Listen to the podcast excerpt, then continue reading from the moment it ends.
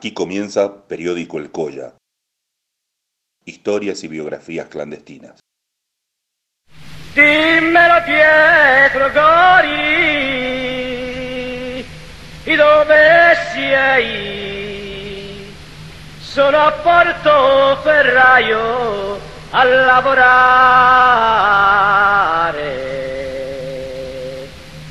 Qua siamo nelle mani dei giudei, lavoro loro e me lo danno il rame.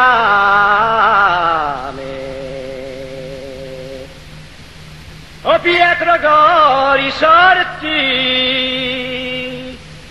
dalla tomba che c'è l'Italia è priva ad istruzione. La testa suona alla la tromba e dai lo squillo alla rivoluzione.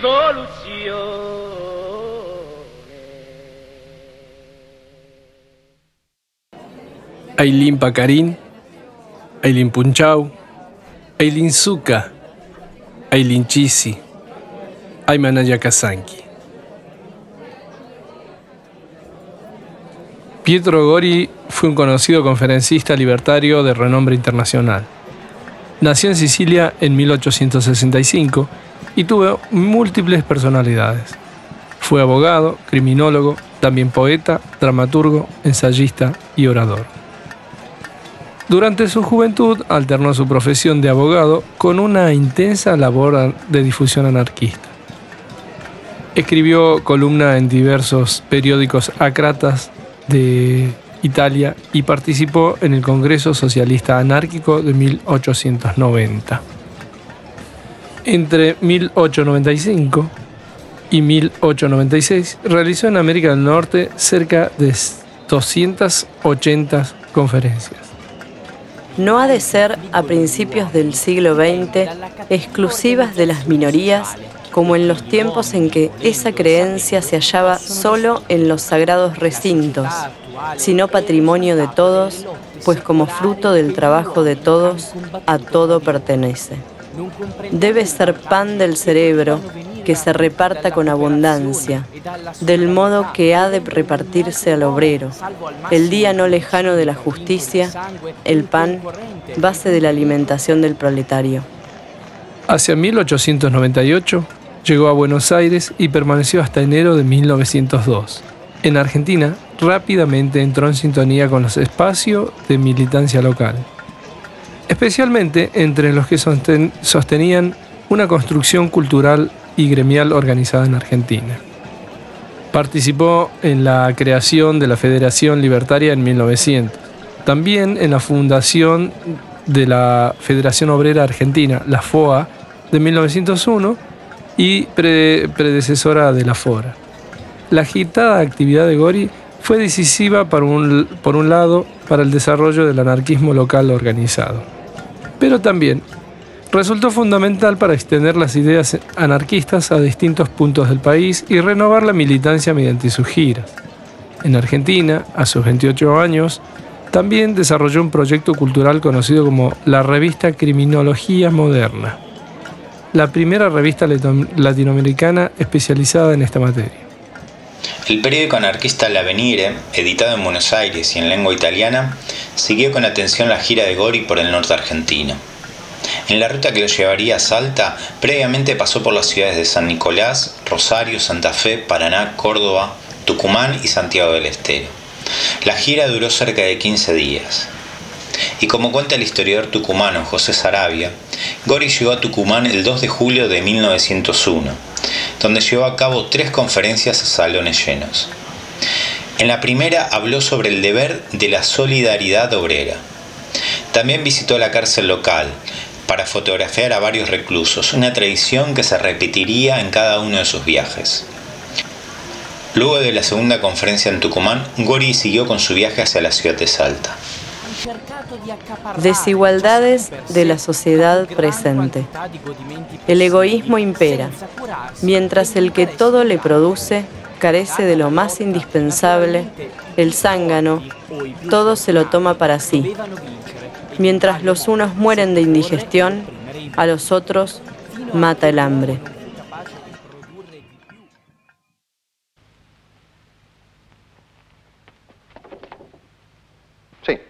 Da dire che sono innocente. In tutta la mia vita non ho mai rubato, non ho mai ammazzato. Non ho mai versato sangue umano, io. Ho combattuto per eliminare il delitto, primo fra tutti,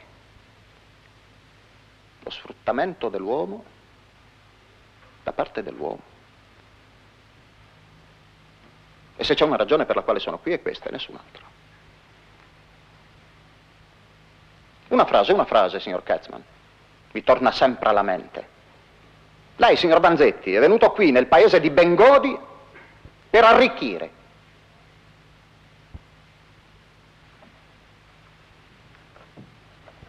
È una frase che mi dà allegria.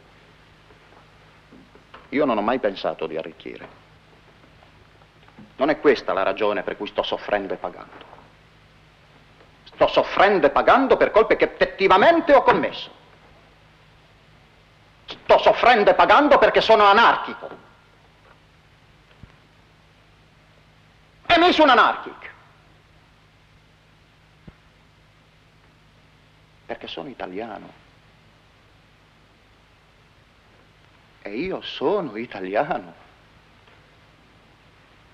Ma sono così convinto di essere nel giusto che se voi aveste il potere di ammazzarmi due volte e io per due volte potessi rinascere, rivivrei per fare esattamente le stesse cose che ho fatto.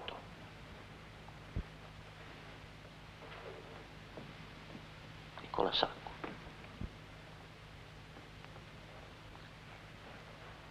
Il mio compagno Nicola. Sì, può darsi che a parlare io vada meglio di lui.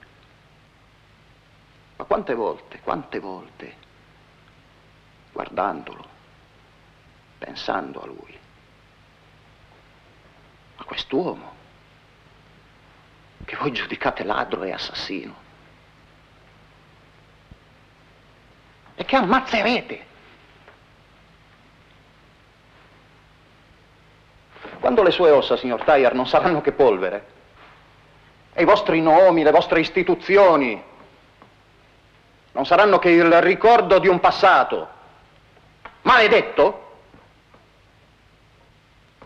il suo nome, il nome di Nicola Sacco, sarà ancora vivo nel cuore della gente.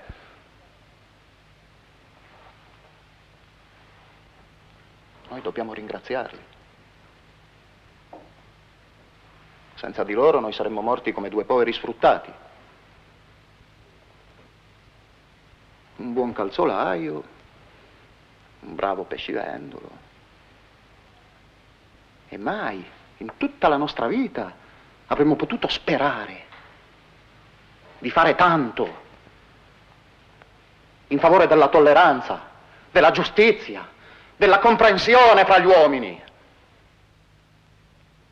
Voi Avete dato un senso alla vita di due poveri sfruttati. Nicola Sacco, avete qualcosa da dire prima che la condanna a morte sia resa esecutiva? Suleviamo alta la fronte o curvati dal lavoro, già sul culmine del monte splende el sol La hora se acerca del equilibrio social, que tiene por base satisfacer las propias necesidades, sin perjuicio de segundo, y tiempo es ya de convencerse de lo injusta y ficticia que es la felicidad que las minorías se procuran, pues no puede, humanamente, existir aquella si no se funda en la de los demás. La revista de Pietro Gori a la ciudad de Salta fue clave para dar un impulso al movimiento obrero local, en una sociedad conservadora y fuertemente católica. Con su conferencia promovió ideas de avanzada y planteó conceptos novedosos sobre la ciencia y la literatura, siempre desde una mirada de transformación social. Las giras de propaganda a Salta se consolidaron especialmente a lo largo de la década de 1920, difundiendo las ideas sacratas. Estas giras generaron interés en nuevos lectores, lectoras, a los clásicos periódicos anarquistas de la época e incrementando el número de suscriptores. Además, con las giras se fortalecieron los lazos entre las distintas agrupaciones y organizaciones obreras del norte. En Salta, Gori abrió paso a dos sucesos importantes entre las prácticas anarquistas en la provincia. Por un lado, marcó el inicio de las giras de propaganda, una actividad que fue llevada adelante por delegados de organizaciones anarquistas a lo largo de la primera mitad del siglo XX. Y por el otro, le inyectó una nueva dosis de agitación al movimiento obrero salteño. En todos estos sucesos hay que considerar que las luchas libradas al interior de la sociedad salteña debían confrontar abiertamente con una sociedad conservadora y de estructuras coloniales. Estas dosis de agitación que aportaron las giras pronto derivaron en la creación de sindicatos, de bibliotecas, veladas teatrales y de periódicos. El historiador Max Netlau define así como el peso y lo que significó Gori para el anarquismo argentino. De todas maneras, lo que le dio calidad al movimiento fue la presencia de Pietro Gori, que residió en la Argentina desde la mitad de 1900, 1898 hasta principios de 1902. Se encontraba Gori entonces en lo más alto de su fama como brillante propagandista, por su elocuencia y por la armonía con la que sabía interpretar las ideas libertarias. La juventud se entusiasmó mucho con él. Criminología. El crimen es producto del alcoholismo y este efecto de la ignorancia y el hambre. Désele trabajo remunerado al obrero, edúquesele e instruyasele y será útil a la sociedad. Pero si se le niega ocupación o hallándola se le hace esclavo y arrastra una vida miserable, buscará necesariamente en el alcoholismo la pasajera y ficticia felicidad que no puede conseguir con el trabajo. Este se le hará odioso. La miseria llamará a su puerta y un día, aguijoneando por el hambre que no tiene espera, robará un pan que le llevará a comer el triste y duro amargo del presidio. En él entra sin odios. De allí saldrá, abominando su propia existencia y ya libre tomará venganza. He aquí al criminal, cuánta injusticia. Resulta importante ubicar brevemente el contexto de la visita de Goria a Salta en julio de 1901. Para eso hay que tener en cuenta una serie de referencias históricas. Por ejemplo, en 1885 existió un periódico titulado El Obrero, reivindicándose a sí mismo como la expresión de la clase trabajadora.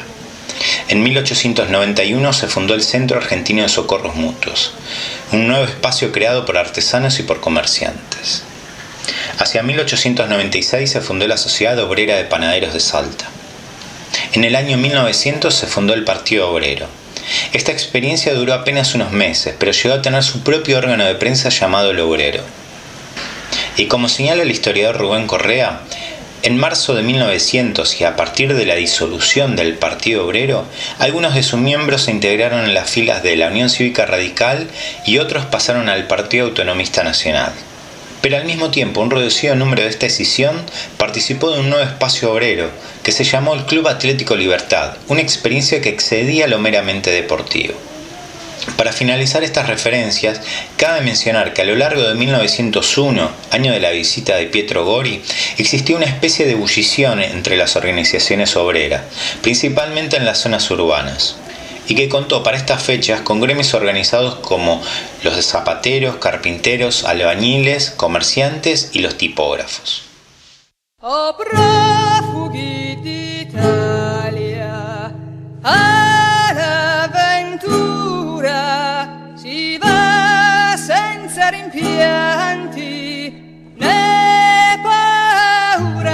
patria